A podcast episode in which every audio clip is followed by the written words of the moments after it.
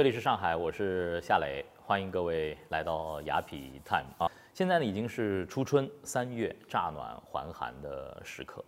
在这个三月呢，在我们迎接春天的这个时候啊，哎，好像我们身边多了一丝愁绪。为什么这么说呢？在三月连续有几位，应该说是这个时代我们应该记住，并且他们的生命也在我们这个时代留下深深烙印的大师们离开了我们。呃，纪梵希、霍金，然后呢是最近的李敖，他们的生命是非常的丰富的。呃，他们给我们带来的启迪，其实是在他们离开我们、向我们挥别的时候，是一个非常好的时点，我们去重新的去阅读他们，重新去呃体悟他们的那些智慧的最好的一个时点。那么在这些时点当中，我觉得可以把时间拉得稍微长一点。未必一定要去抢那个热点，呃，去抢那个新闻节奏，去刷流量。其实，呃，拉开一点时间的距离，更可以用比较冷静、呃，客观，呃，甚至是更长的时间尺度去衡量这些离开我们的大事。那么今天呢，我想呃谈一谈李敖。大家都非常熟悉，他是这个华语世界当中非常著名的批评家，而且他自己的这种言行啊。也是特立独行啊，虽千万人吾往矣。那么我自己呢，接触到李敖的这个作品和文章是在九十年代的中期，那个时候呢，我还在念大学。那个时候，我觉得有李敖开始进入到我的这个阅读的书单当中。当我看到他的作品的时候，我就被他的这种旁征博引所吸引了。因为那个时候每天晚上男生们要这个头脑风暴嘛，你突然看到这样一位啊，可以在这个历史当中自由穿行的旁征博引，然后呃这个语言犀利而且文采飞扬的这么一个作者，你当然会对他心生向往。呃，现在回看，呃，李敖对我们那一代的年轻人，呃是有影响的，特别是杂文，你可以不同意。他的态度，你可以不同意他的观点，我相信你一定会被他的这种飞扬的文采啊，这个旁征博引的这种对于资料的掌握，对于读史的通透，呃，一定会被他吸引的，特别是年轻人。那么在我们求学的那一段时间呢，我记得是九七年吧，一个是香港回归，然后呢，在两千年过后，二零零一年，呃，美国的九幺幺。这两件大事，其实在中国的大众传媒领域啊，呃，出现了一个新贵，那就是凤凰卫视。我想这两件大事其实奠定了凤凰卫视在新闻传媒领域的一个地位。那么在这个用现在的话说是高流量的平台上呢，呃，李敖开了一档脱口秀的节目，叫《李敖有话说》。我是那种单干户、个体户，并且是呢，是很我们北方话讲的，要愣。这个愣啊，不是没有智慧的愣，不是傻小子那种愣，不是愣小子那种愣，是一个深谋远虑的那种愣，就是在刀口上，我愿意跟你赌一下，这是我的性格。通过这个节目，其实我们了解到了一个更立体的呃李敖啊，他整天呃穿着一件鲜红的夹克啊，神采奕奕的跟大家谈论各种台湾的政局啊，呃带我们穿越历史的迷雾啊去考证，然后呢很多的呃中西，很多的对于中国近代史的很多的以前的阅读，哎都在李敖的这种。抽丝剥茧当中，给我们带来了很多新的观察的角度。其实也给那个时候的年轻人说：“哦，原来历史可以这么读，原来史料可以这么看。我们原来读的历史，其实从另外一个角度来看，绕到历史的背后还有非常多的细节。所以说那个时候我们也是李敖的观众。随着时间的推移，我记得对于李敖的那种印象啊，呃，包括对他的阅读的兴趣，有一个巅峰时刻，到今天我都还记得。”那个时点就是二零零五年，呃，李敖呢受呃凤凰卫视的刘长乐先生的邀请，呃，对大陆呢进行了神州文化之旅的参访，哇，那个参访真的是火星四溅啊！为什么呢？呃，两千年初期，呃，李敖应该说是很长时间都没有到，呃，没有来过大陆。那个时候他已经七十多岁了。然后呢，这次参访呢就。在北大、清华和复旦三所中国的高等学府展开了这个神州文化之旅的演讲。那个演讲呢，也在凤凰卫视做了播出，到现在还可以在网站上呃搜到当年的这个演讲的视频。用李敖自己当时的话说呢，这三场演讲分别是金刚怒目、菩萨低眉，然后呢 尼姑思凡啊。现在想起来，那个演讲可能已经是不可复制的一个经典了，因为对于那个时代的年轻人来说，我们好像很难见到，也或者说是第一次见到一个文化人用这样的一种方式和演讲风格，在高校当中。演讲，讲包括现在再看李敖的这三篇演讲，我觉得他的那种能量密度都是非常高的。到今天我还记得当时他在北大开的那些玩笑，比如说，我说有没有铺红地毯呢？我进门的时候有没有红地毯啊？他说你没有，克林顿有，连战有，你没有。我说为什么我没有？他说，北大尊敬你。把你当成学术演讲，所以不铺红地毯。校长是不是这个意思？主任呢？是不是？我说好，我现在做学术演讲，讲得好就是学术演讲，讲不好讲一半铺红地毯还来得及啊！哇，当时大家是都笑翻了。你像这种极致，呃。还有幽默，甚至是一些讽刺和戏谑啊，其实都是呃一个智慧的体现了。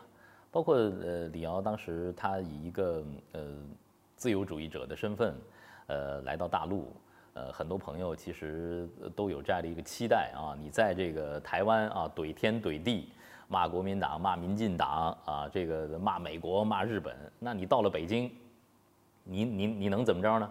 你能不能骂骂共产党呢？这这个李敖当时其实他也说，好多人怀有此心啊，但是呢，他用自己的一种完全不同的态度来，呃，化解了一些其实在我们看来高风险的话题。我觉得这也是智慧。呃，他说，一个自由主义者在他看来就两个层面，一方面呢就是反求诸己的层面，我得自己和自己和解，弄清楚自己到底是个什么人。第二个层面是反求诸宪法诸。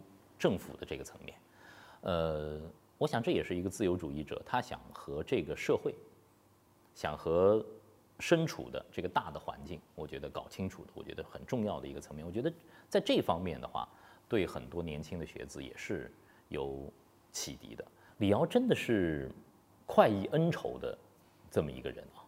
从他年轻时候在学校的时候，你就能够看得出他的那种才情的迸发，是抑制不住的。在课堂上，才思敏捷，就跟老师辩论呢，跟同学辩论呢。他的这种怼天怼地的性格，可能是从年轻时候就就已经种下的，而且特立独行。那个时候在台湾，大家都穿洋装，哎，就李敖穿一个长衫去上课。他先学政治，先学政治，然后呢中间退学，后来又考了台大的历史系。在他的毕业论文答辩的时候啊，也是很有意思。盛况啊，呃，几位答辩的老师坐在这个答辩厅里头，李敖就进来了。然后呢，几个人呢相视无言，老师不问问题，李敖也不回答问题，就这么僵着，就这么待在那儿。然后最后一个老师终于发话了，说：“李敖，你的这个论文答辩通过了，结束了。”李敖说：“你们没问，我也没答。”他们说：“不用问了，我们知道我们问了呢。”到时候也辩不过你，所以呢就让你过了。你看他年轻时候就这么一主，而且上中学的时候，就居然敢写信给当时北大的大教授钱穆先生，就说你的这个中国史纲里头，哎有谬误。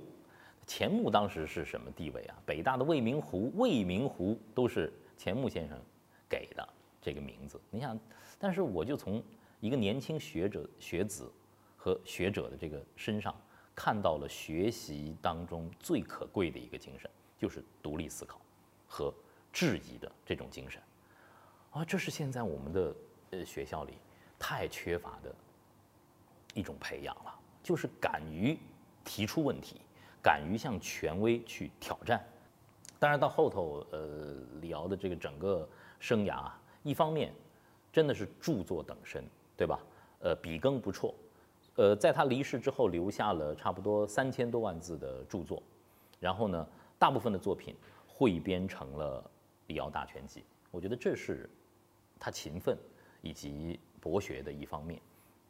我们看到李敖其实很少写这个文学类的作品，但是呢，他的《北京法源寺》，呃，却产生了很大的影响啊，也被搬上了这个话剧的舞台，呃，对中国的历史以及中国时代在变迁过程当中的呃很多的人间事项都做了极其生动的描写，呃，还获得了诺贝尔文学奖的提名。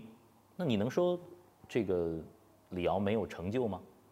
但现在更多的人说啊，这李敖啊，他这个不行，做人不行，对女人不行，对朋友不行。然后呢，你看看他在政治上的那些表现啊，在这个做立委的时候，在呃立法委员会啊，又是喷瓦斯，又是扔鞋，又是跟其他的这个立法委员对骂，真的是让文人斯文扫地啊！好多人就说这个。那很多人呢也挖出了他和胡因梦之间的很多很多的这种绯闻呐，呃八卦呀，呃，最近这样的文章特别多。但我觉得对一个人呢要有一个比较客观的评价，是不是应该把他在自己学术上的成就和他在私人领域的私德的部分做一个切割？这样的话会呃看得更清楚。就算是毁誉参半，我们也得把。义是什么？悔是什么？说清楚。反正我觉得，我看了好多，就他和胡因梦的这个轶事之后，我觉得我倒有一个另外的角度啊。有人说这李敖极其的尖刻啊，特别是呃，在说到我很多人心中的女神胡因梦在他们呃新婚燕尔的时候便秘的那个景象的时候，我觉得能够把一个女人黑成这样，那也就李敖了。但胡因梦，你想想，她也不是善茬啊，对吧？胡因梦后来用一万字来写他和呃李敖的这段姻缘，其实也是鞭辟入里啊，也说到其实他在李敖这儿根本就没有得到那种肉体和精神融为一体的性啊，这对李敖来说也是一个呃莫大的一个羞辱，对不对？呃，也说到了李敖第一次约他到金兰大厦的这个公寓里头啊，一方面。几十万的丰厚的藏书，让当年这个对李敖有崇拜之情的胡因梦啊，为之心魂摇荡。但是胡因梦也保留了一个非常非常强的冷静啊。第一次约他到家里头，李敖就吻了胡因梦，而且在胡因梦看来，他的吻是非常的土的，直上直下。而且第一次亲女孩子，把人家女孩子人中还亲出一个大大嘴印儿来，你说这土不土？胡因梦全写在里头。我发现这是两个棋逢对手的自由的生命。我倒不认为胡因梦是被李敖征服，而是胡因梦作为一个对自己有着非常清晰认知的现代独立女性的一个主动的选择。但是呢，就因为他们各自都有各自的价值观，胡因梦可不是李敖所在生命当中遇到的那那些他能够用。三个指头捏住的田螺，当遇到胡因梦给他的前女友写的那个便条，呃，真的是让我们现在的所有男人听听都觉得哇，这李敖对付女人真的是太狠了，太辣手了。他说：“我依然百分之百的爱你，现在我遇到一个千分之一千的，麻烦您稍微退避一下，那给笔钱到送到美国，这叫 stand by 啊，我和。”胡因梦处不好，那您再回来，真的是招之即来，挥之即去。但李敖觉得是在他的生命当中和这么多的呃女人啊，呃有过关系，但是呢跟他翻毛枪的，跟他一生怼着来的，哎，也就胡因梦一人。我想这也可能是他们之间的一种姻缘吧，真的是百分之五十百分之五十的棋逢对手，但是。婚姻就是每一天的生活，我们应该把它切割一下。李敖他就是这么一个人，虽然他怼天怼地，著作等身，风流一世，现在呢也算是来去自由啊。但是你看，这么一个快意恩仇的人生，是不是很多人虽然很向往，但是永远也达不到的一个境界呢？八十三岁，平静离世，有着异于常人的敏锐的头脑，但是呢，最后是因为脑瘤而生命衰竭的。啊，这就是李敖。我觉得他是一个非常独特的存在吧。如果今天我们想一个人怎么样去活出真我的话，可能李敖是一个非常生动的样本。年轻的时候，他没有愧对自己的才情，他没有浪费自己的才情，留下了三千多万字的著作，留下了丰厚的藏书，对不对？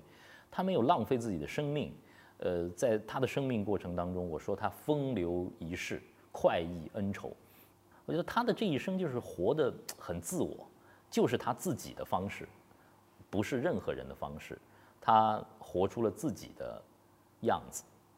我记得他在离开这个台湾的这个所谓的这个立法委员会的时候，呃，改了徐志摩的一首著名的诗。他说：“我重重的来，正如我重重的去，挥一挥衣袖，带走所有的云彩。”这就是李敖啊。李敖是一个什么人呢？我们在听了他的演讲之后，在下面都会说：“哇，这哥们好狂啊，好自信呐。”这个中国白话文排名前三位，第一名李敖，第二名李敖，第三名李敖。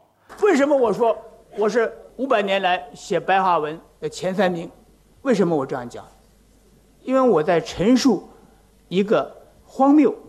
拉丁文有一句谚语叫做“因为它荒谬，所以我才相信这件事情很荒谬，所以我深信不疑”。啊，这样。有的时候我想。找到自信的时候，我就愿意去照照镜子。你说 这样的一个人，他得有多自信呢？是非常的自信。当然，李敖有没有自己的缺陷？当然有自己的缺陷。可能他的这种战斗本身就是他存在的一种方式。他不需要知道什么是温良恭俭让，在他心里头，战斗就是存在方式，战斗就是他追求这个社会、追求自己和这个社会和解的一种最好的方式。借用那句话来结束今天，呃，对李敖先生的这一段，也算是缅怀吧。他真的是，他叫我死诸君思我狂，毁誉参半，吵架亡。呃，另外呢，我也向大家再推荐一下我们的雅痞 time 的公众号。呃，在微信当中进入到公众号，点击右上角的加号，输入雅痞 time。你会看到一个戴帽子的人，他就是我。呃，通过我们的公众号呢，您可以定期，可以说是每周都看到我们最新推送的视频和音频的节目。而喜马拉雅 FM 呢，是雅痞 Time 的音频的独家发布平台。我们希望在公众号当中遇见你，和你有更美好的相遇。我们不见不散。